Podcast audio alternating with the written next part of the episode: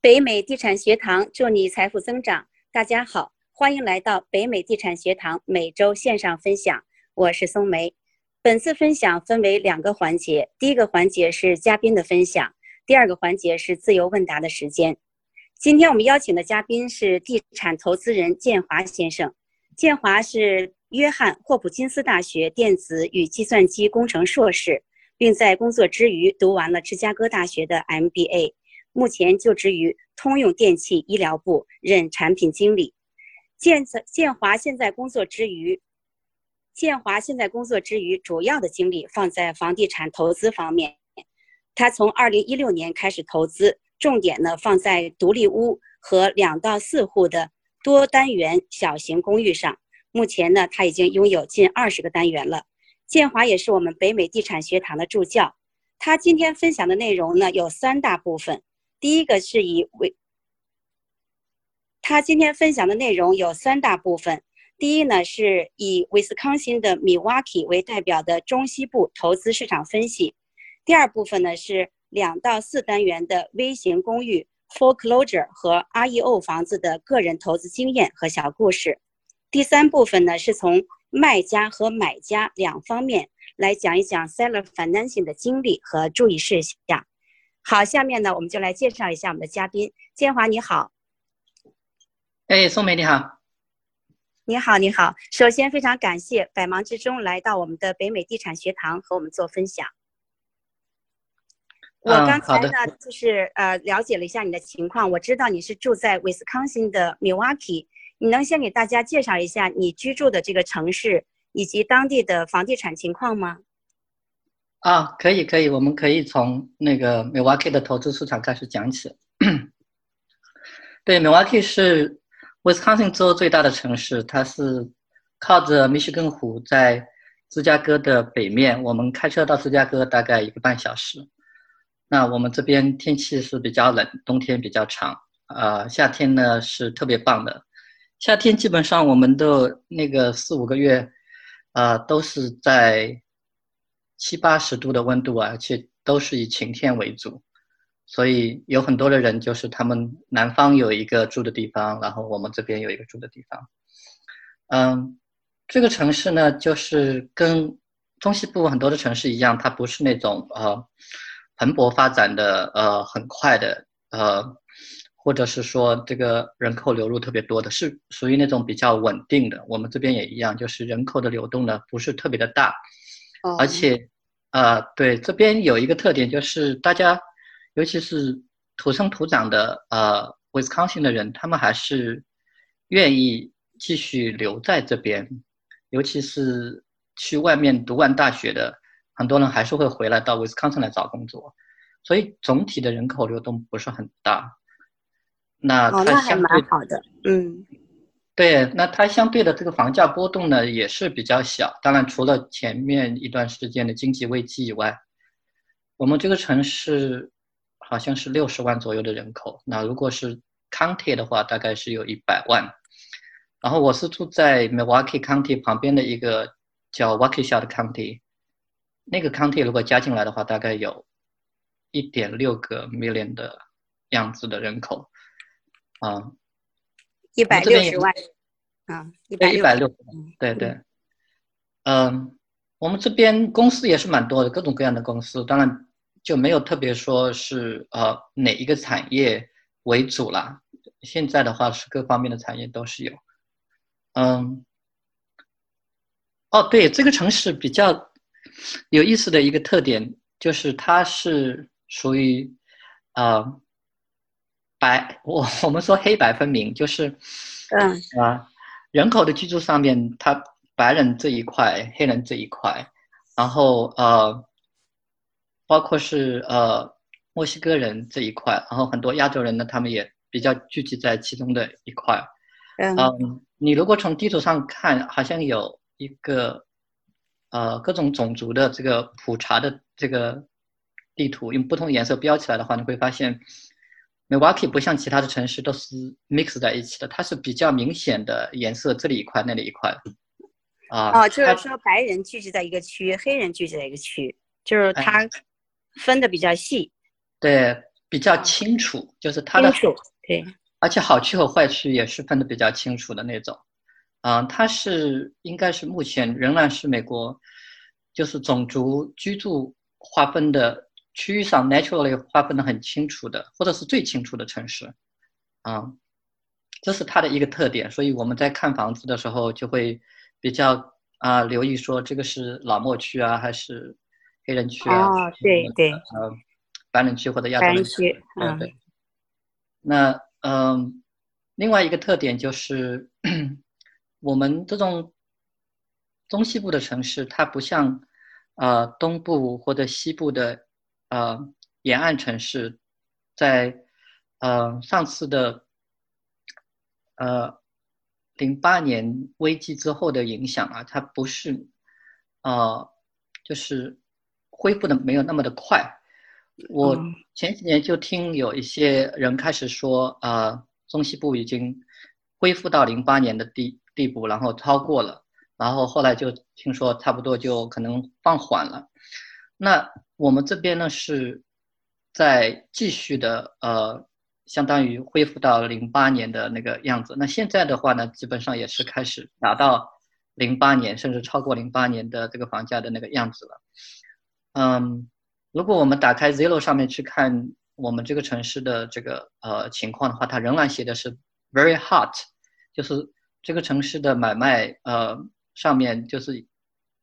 呃房子出来很多时候都是很快就卖掉了，卖掉了，嗯，还是比较 hot 的一个一个市场，real estate market，、嗯。对。呃，另外就是因为中西部的一些呃这个房价的增长上面，尤其是现金流上面，啊、已经没有那么好的 deal 了，所以我们这边比较明显的就有外外面的资金的流入，啊、就我们自己去看房的时候，有的时候对方的 agent 或者是 owner 就会跟我们说啊，已经有一个比如说从加州来的人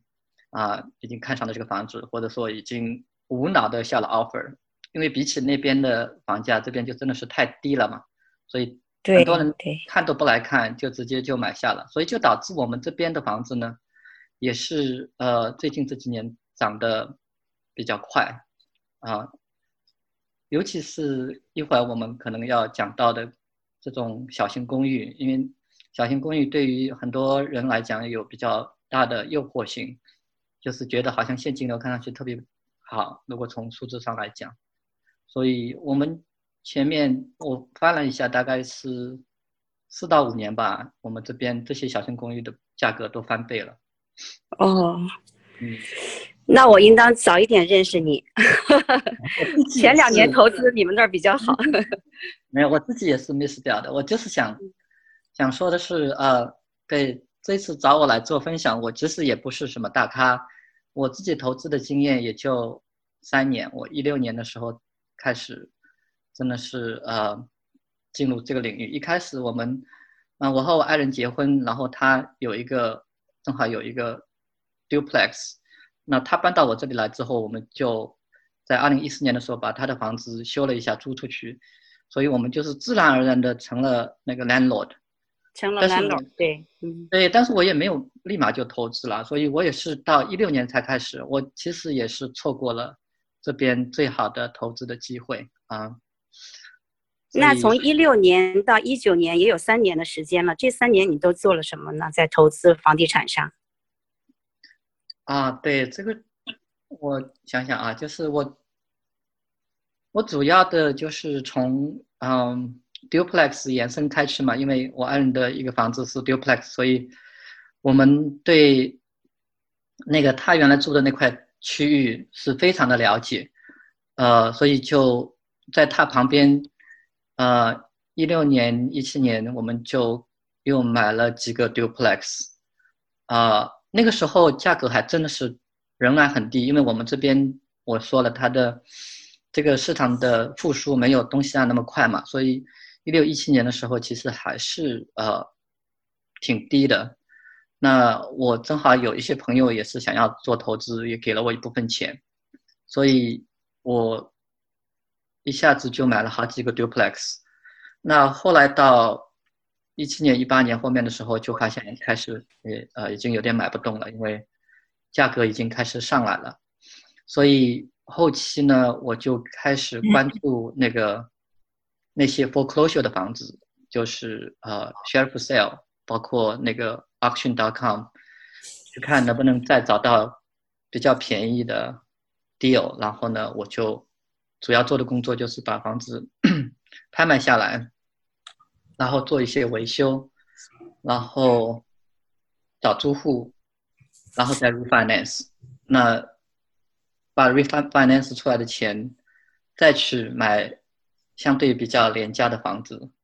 啊，这个过程现在有个 term 叫 B R R R R，就是有 B 后面跟四个 R，就是 buy，呃，rehab 或者是 repair，然后是 rent，refinance。嗯，最后一个是 repeat。那我基本 follow 的是这样一个思路。哦，那蛮好的。再跟大家重复一下好吗？叫 B 后面跟四个 R 是吧？对，就是 buy, repair or rehab, rent, refinance, then repeat。哦，那听众可以，大家都可以想一想这个，以后可以跟着这个建华用这个方法来做。那这个在在这个我发明的，呃，这个方法在在投资界还是已经比较成熟了的，也是已经很成熟的一个方法，对。对我我比较希望就是因为我也是其实投资的呃很初级的投资人，所以我希望我我做的一些做法是可以有效仿的地方。这种 B R R R 的方式其实是呃投资新手可以 follow 的，就是你。想个办法买一个相对需要一点点维修的房子，然后把它翻新了租出去，然后再把钱拿回来，拿回来的钱那个继续投到下一个房子，这样。那刚才建华你说到买这个便宜的房子，你提到 sheriff sale 和 auction.com，那像我们新手就是怎么操作呢？有没有什么需要注意的呢？啊，我我自己是从 share sale 开始做的，但是我现在想想的话，其实好像 auction.com 相对来讲，或者是啊，现在还有一个网站叫 Hubzu，H U B Z U.com，Hubzu，啊，这些网站上面的房子呢是呃银行 own 的房子，那在很多环节上面，因为银行其实相当于已经从 foreclosure 那边把它啊。拿下来了，呃，所以它一些房子上面的 link 是有一些是已经都做完了的，相对来讲风险会小一些。然后像 Hubzu 上面的房子有一些还可以进去看，所以哦，我会推荐说，呃，新手的话可以先看看 Auction.com、Hubzu.com 之类的有没有合适的房子去看一看，然后。一般我会推荐是说你一定要去实地的看，啊，如果有可能进去看那就是最好的，没法进去看也一定要去看一看。如果你自己经验不足，也可以带一个有经验的人，嗯，至少可以看看外面是吧？看看外观。对对，看看外观，看看这个 neighborhood，嗯，然后就是接下来你就自己要做一些功课，嗯，在。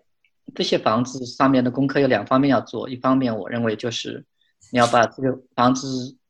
对应的 due diligence 都做好，就是呃它相关的一些背景调研你都很多都是可以做，因为房子本来就是一个呃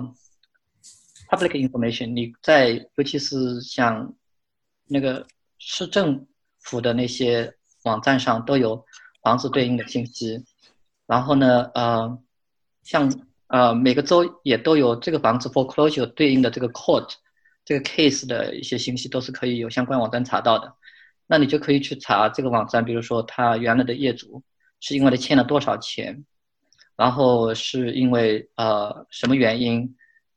然后他上面是欠了多少个人的呃这个贷款，啊相关的都可以查出来。那这些信息呢？呃，你看多了，你就会大概有个概念，就是说，呃，这个房子看样子应该问题不是很大。然后呢，我自己的话呢是，有一个 title company，我每次买卖房子都是用它。那他们给我提供了一个免费的做一个前期的 pre-screen 的 title search 的一个事情。它并不是把我的 title 全部都 search 一遍，而是大致的给我看一遍。嗯，他们会帮我做一些分析，看看有没有特别我需要注意的地方。所以我觉得这个也是蛮好的。很多人的话呢，他们如果没有这个这种关系的话，会花一部分的钱，一般就一百块左右，他们会给你做这样一个 pre screening。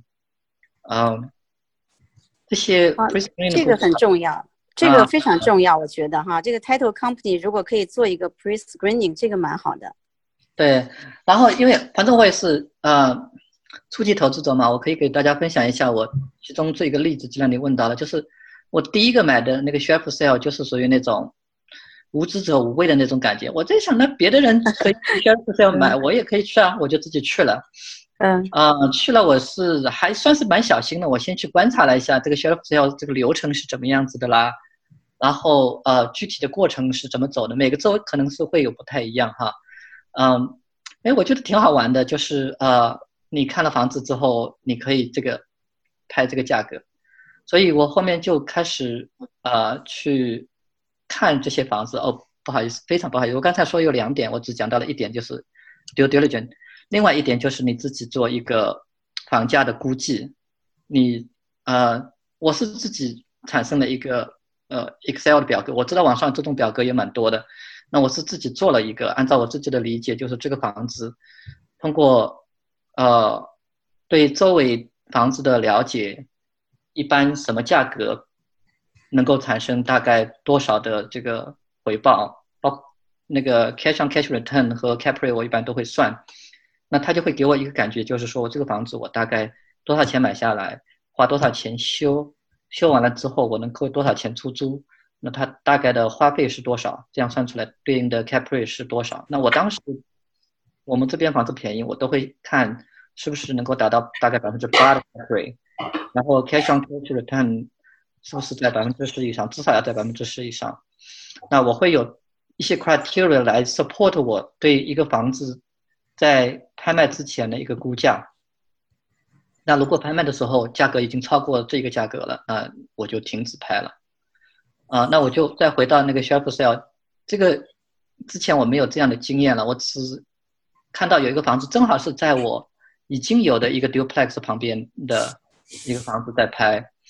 那我就很兴奋啊，因为我觉得我对那个 neighborhood 还是很了解的，很了解，嗯，对，所以我也没有做刚才我推荐大家做的这个呃 due diligence，也没有去找 title company 去帮你做一些预估啊之类的，我就大概估了个价格就去了，嗯，去了之后呢，那个房子呢，呃，就是我认为这个房子是值十万块钱。它出来的价格呢是呃七万六千，然后几块几分，哈，呃，我就 bid 了七万六千一百，结果呢就是直接就拿到了，没有其他人 bid，啊，我就觉得自己很幸运啊，哎好，原来这个 share sale 也也不麻烦嘛哈，然后 bid 回来之后立马就嗯会收到银行给你的，呃，银行还是。呃，City 给你的一封信，关于呃后面你需要做什么，啊，除了你百分之十的那个这个首付，commission，对，付掉之后你不是 commission，是你先要那个押付百分之十定金，嗯，对对对，down payment，down payment，对的，然后它里面就就就讲就就讲到了，我其实还要再付大概呃一万七千块的。然后，然后我就惊惊呆了，对吧？我花了七万多的一个一个房子买的，还要花一万七，一万多 tax 蛮高的，嗯，对。然后后来我就发现这个其实很好收的，我自己就其实没有做这个工作，在他的那个 city 的交税的网站上就能够查到这个网这个城房子前面三年的税他都没有交。哦，这样，这还不完。后来我买进来之后呢，又收到账单。然后一看那个账单，呃，有好像有接近八千块的水费的账单，呃，这个是几乎不可想象的，就是你一个房子，对呀，八千块，嗯，对，就是这这个前房主我也不知道怎么回事，就是也是三年没有交水费了。另外呢，就是我们这边就是你水费不交的话，它是有那个有有惩罚的，有 penalty 的。但但是税也一样了，也是 penalty。他这些 penalty 都加上去之后，等我到年底那个要去交税的时候，发现有另一笔这个水费的账单是有接近那七千多，有八八千。所以我就是想，呃，用这个例子告诉大家，就是说，其实有真的是有很多功课你可以提前做，避免这种，呃，就是 unexpected 后期的麻烦，unexpected，yeah，这种 trouble，yeah。对对，那这个房子我幸运的是，这个房子本身没有太大问题，就是我后来进去了之后发现，就是没没有特别大的问题，我大概花。两边都，它是两个 unit 嘛，每个花了五千五百块钱，就把两个 unit 都修好了。后来是每个都是九百块钱租出去的，还是非常好的一个。对，现在看来还是非常好的一个 deal。但是当时的话，因为我另外一个心痛哈，当时心痛，交了这么多税和税因为我另外有一模一样一个房子，跟他就是在前后脚，就大概相差只有十米，就是。同一个年代建的，同一个款式的一个 duplex，我是以更低的价格买进来的，哦，啊，而且没有这没有这种各种麻烦，所以是可以避免的。哎呀，真好，这个这个实战经验对于我们来说非常非常有借鉴。那个，那你现在在做什么呢，建华？对我，我有了这些房子之后呢，嗯，呃，因为。本来的想法就是说，那我就继续买呗，就是呃，duplex 继续买。那由由于刚才我分享的一个原因，因为外面资金的流入，我们这些呃，duplex、triplex、fourplex 都都相对很贵了，就是它的呃，出售也好啊，它的 return 也好啊，就已经比较低了。所以一方面，像我刚才提的，我会关注比较多是 sale auction。然后，好像有人在敲东西。对，好像有人在敲东西，能不能关掉这个声音？我们让那个我们服务组的人把其他人的声音都关一下，好不好？好，我看到已经都关掉了。嗯嗯，对，所以除了呃，我仍然在关注一些 auction 和 share to sale 之外呢。呃，我现在在做两件事情，一件是呃，这个 seller financing，一件事我也在尝试啊做一些 flipping，因为刚刚开始我还是比较缺这个资金来运作，因为我们这些 apartment 的它的实际的这个 cash 流入也不是很多，所以嗯。我想尝试看看能不能通过呃 flipping 有一些额外的收入，能够让我往下面再买房子。那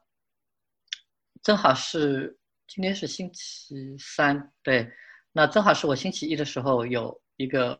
像我第一个 flipping 的房子 close，所以我也可以在这里简单的给大家分享一下那个例子，因为啊，就像你说是实战经验，也是给大家啊。赶快分享一下，我们需要听一听。所以说我的教训，大家可以可以少走弯路。呃，这个房子我是呃 auction.com 拍的。那因为呃之前我已经有一些 auction.com 的经验了，所以可能这也是导致我在这个房子上面没有那么用心的一个原因。嗯，就是我一开始按我刚才讲的。去看了一下各个方面，它是一个 single family house，觉得挺好的，然后自己有个估价，呃，但是后来在拍的时候，其实我超过了自己的估价，还是把它拍下来了。嗯，我觉得这个其实是不推荐的，就是如果我自己算好一个数的话，最好是无论怎么样按照那个数字走。不过超也没有超很多，我当时算下来，我觉得值得买的价格是八万五，后来我是八万八千五百买下来的。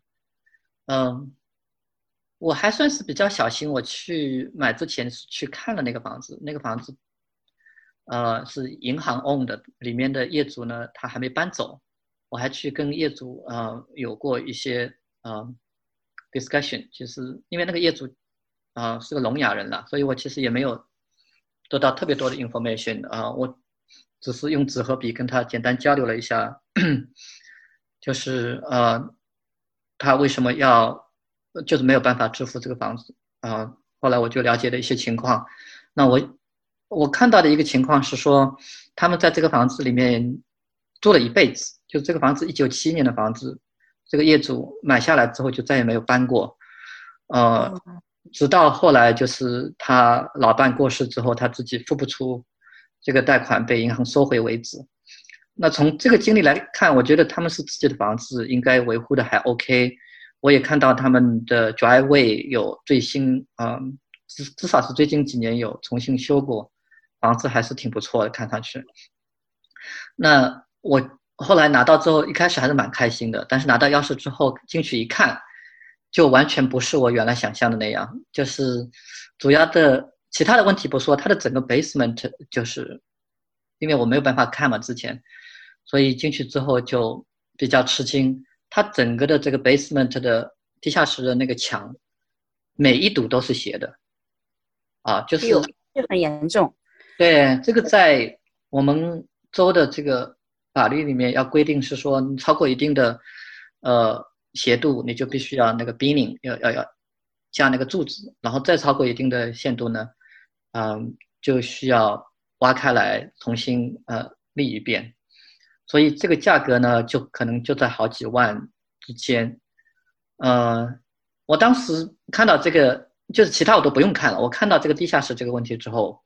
我心里面大概一算，我就我就发现，基本上就把我之前这个房子算的时候那个利润部分就差不多吃掉了。呃，所以我觉得这个问题其实有一点点可以避免的方式是，你如果到那个 neighborhood 去做一些分析调研，或者是像我的话，脸皮比较厚，我有的时候会跟周围的邻居啊什么我也会聊。我是后来。拿到钥匙之后，再跟左右邻居聊的时候，我才发现，就是那个地方可能是因为土质的原因还是什么原因，他们都有这个地下室的问题。哦，不仅仅是这一家，其他都有这个问题。哎，所以如果你做再做一些调研的话，有可能就能够调研到这个问题了。啊，但是我因为没有调研到，所以，呃，那个房子呢，嗯，后来我就是算是不幸中的万幸，就是我找到了一个。专门做地下室维修的一个人，他他很老实，他就跟我说，其实有可能你是要那个挖开来重做的，但是我们这个公司呢是有方式可以帮你大致的这样修好，然后把这个冰那个呃竖起来，用 beam beaming 或者是 bracing 的方式，啊是不是挖开来重建的方式帮你把它修复？呃，所以后来大概只花了一万二，而不是两万三万，因为。我有个亲戚也在这边，他们就花了两万多。然后我另外比较幸运的就是，呃，我很快后来就找到了一个呃租户，然后找到了一个买家。这个买家是我朋友的一个朋友啊，他也在加州，他嗯也是想就是想投资，是做投资对，因为我这个房子它本身是可以投资的，我后来卖给这个。朋友的朋友是十二万七卖掉的，十二万七是我修了地下室，再把屋顶也重新翻新了之后，里面也全部都弄好了之后，以一千两百五十每个月的租金租出去之后，再卖给他的，所以是接近百分之一的，接近百分之一的法则了已经。法则对，就是月租除以你的这个价格 （purchase price），就是蛮好的。对，所以。所以他也是很开心嘛，因为我说，那你买下来之后，反正这个房子也在我另外的房子的旁边，我可以帮你继续管着。那我之所以要卖掉，是因为我当时在 flip 这个房子的时候，我有另外一个投资者跟我一起做的。那另外一个人当他是没有完全没有经验的，呃，但是呢，我们原来说好了，就是过半年我会把钱还给他的，无论他需要还是不需要。所以我还是按照。原来就是我们谈好的方式，把房子卖了，把这个投资者的钱还给他。